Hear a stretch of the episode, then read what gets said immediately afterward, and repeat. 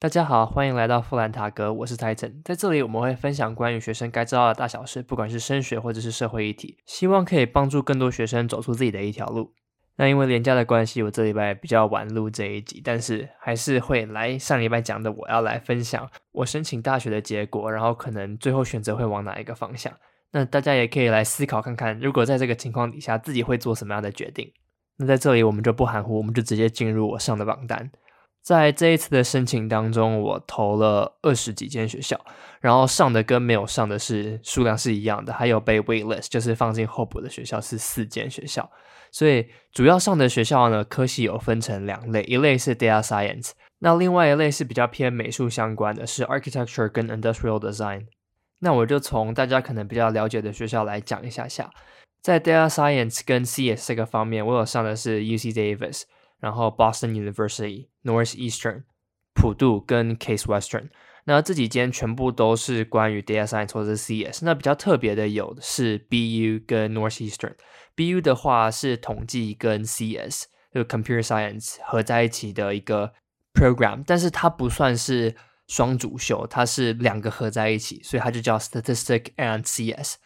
跟 Northeastern 很像的是，它是 Design and Computer Science，所以这两个。 那这两间学校都是两个领域合起来做的一个 program，所以跟其他学校比较不一样的是，它的课表里面有一些就一半可能是占据是 statistics 或是 design，然后另外一半就是 CS 的课。还有这两间学校它比较特别的是，它有给你去国外读一学期的机会。那我认为这是一个蛮特别的经验，所以这也是我考量的点其中之一。好，那如果说是普渡，大家比较常听到的话，我申请的是 Artificial Intelligence，然后它是 Bachelor of Science 的。那普渡跟电脑科学啊这种 AI 相关的排名也是非常不错的，但是它比较不好的一个点就是它的位置比较偏僻。可是呢，相对来讲，位置比较偏僻，学费也会比较便宜一点点。那最后是 Case Western，Case Western 的话，它是标榜说它的研究经费是非常的多，所以在那边读书的话，也有比较有可能去拿到那些的资源，加上它是一间私立学校。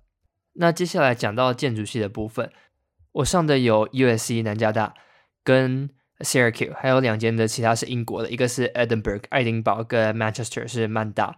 这些学校其实蛮有趣，他们各个 program 都不一样。像是 Syracuse 的部分，它是一个五年制的，所以读完五年之后就可以去实习，然后考建筑师执照。那另外一个是走这条类似的路的是 Edinburgh，那他是读四年。就少了一年的是，像是美国的大一，就是他直接开始进行专业科目，所以在四年后读完，它是一个 honor program，然后也可以去考建筑师执照。那 Manchester 跟 Edinburgh 不一样的是，Manchester 他只有读三年，然后他读完三年之后，他还需要再去读一个硕士，才有办法去考建筑师执照。那最后 USC 的部分，USC 它的科系它不是完全的纯建筑，它是 Bachelor of Science in Architecture。加上 innovative technology，所以这科系比较偏向是建筑相关性的领域。它标榜的是说，你对这个建筑这个 field 有兴趣，但是呢，你没有想要成为一个建筑师，你想要用其他的方法去改变这个领域，那它就是特别开出了这个新的 program。好，那大概分享我上的学校之后，来讲一下现在选择的点是什么。所以主要就是两派的嘛，两个阵营，一个是 CS 相关，另外一个是建筑相关。呃，可能有些人觉得说，那不如我们先看薪水好了。那当然，薪水 CS 的部分一定会比较高，然后找工作一定会比较容易。那建筑的话，就是我自己比较有感兴趣的内容。可能读 CS 的话，在美国会比较好找工作留下来，然后薪水会相对来讲呢会比较高。那读建筑系的话，一个点就是说你读的时间会比较久，然后美国跟英国在这种行业里面的话，薪水也当然不会比 CS 还高，只是。呃，做自己喜欢做的事情，还是我觉得还是会是一个比较大的动力来源。那两种选择就是去读可能排名比较好的建筑系学校，或者是像是 Northeastern，就是有 design 相关的课，也有 CS 相关的课，然后把这两个课合起来做其他的 project 之类的，这可能是一个还算不错的选择。那如果说以建筑系的排名来讲的话，当然最好的学校会是 Syracuse 嘛。Syracuse 虽然它的综合排名不是非常的高，可是它在建筑系这一块领域是非常有名的。以地点来讲好了，它位于纽约州，然后他其实毕业后来出来后，他找到的工作也是偏向可能纽约或者是波士顿这种大城市的 firm 会找这些学生去做建筑相关的工作。那另外可以考量的就是，可能在英国读完一开始的三年或者是四年的建筑系，然后再转到美国去读两年的建筑硕士。其实这也是另外一个办法，是可以去考到美国的建筑师执照。只是可能就要再花出更多的时间成本去转换那个在英国拿到的 credit，还有可能在美国它的不同的认证之间有什么样的转换。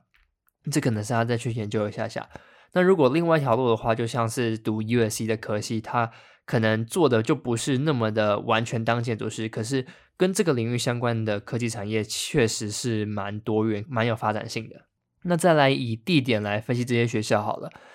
地点比较好的话，会有 Northeastern、BU 跟 USC 这三间，其实呃一个在西岸，一个在两个在东岸嘛。那东岸的 BU 跟 Northeastern 就是两个都在波士顿，他们两个就在旁边，然后对面是 MIT，旁边是 Harvard，但他们太可怕了。好，那这三间比较起来的话，他们的生活消费都是比较高的。如果说以住宿来看的话，你要住在波士顿的里面，会是一个蛮贵的开销。那如果说选择住在加州的话，要住比较远的地方，花费就会比较低，但。治安上面来讲的话，会是一个大家会去考量的一个点。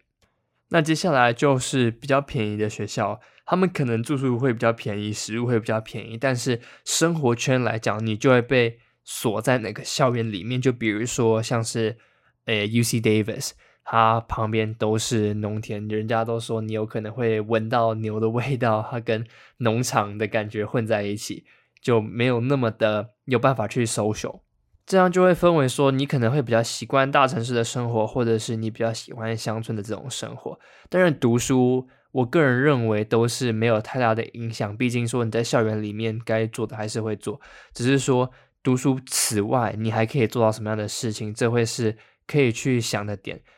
接下来还有公私立学校的分别。那我申请的比较成功的都会是私立学校，那公立学校的话比较少，主要就只有 U C Davis 在加州。那其他的话还有 Ohio State，只是呃它比较不会是我的选择，所以我就没有特地提出来讲。还有可能 U I U C，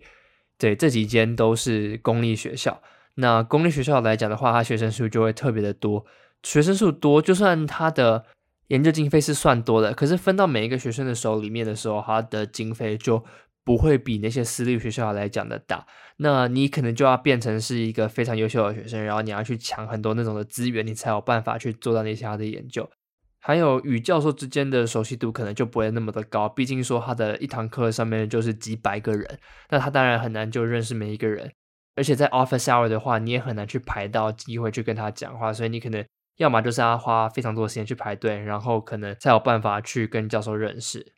那以学费来说的话，英国的学校都会比美国的学校来的便宜。第一个，因为英国它只有三年或者是四年，四年来讲的话，也是比美国建筑系五年还少，甚至一般的英国三年也是比美国的四年来的少。然后它的每一学期的学费也是比美国还低的，可能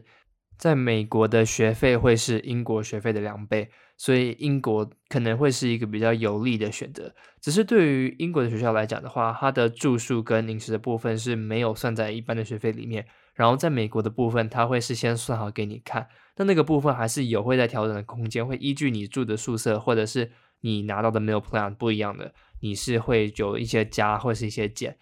那在奖学金的部分，我知道的是。美国会提供一些零碎、比较小金额的奖学金，那你只要 match 到它的标准，你就可以拿到那些奖学金。然后它的标准是可以用在很多个不同上面，所以你可能可以拿 A 跟 B、C 都拿下来。还有实习的部分，美国实习的部分跟英国应该都算是蛮多，只是我个人认为你要考虑你未来有没有可能留在那个国家。如果说以美国来讲的话，你读 STEM 科系的话，你会有原本十二个月再加上。两年就等于说，最终是三十六个月的时间可以让你找工作拿到签证。但是在英国的话，这可能就没有那么的优惠。好，所以听完以上几点的分享的话，我也想要让大家来讲一讲，如果说是你们的话，你们会选择哪一些学校？哪一些学校会是你个人认为最比较好的选择？对于未来的发展啊，或者是你喜欢的生活模式，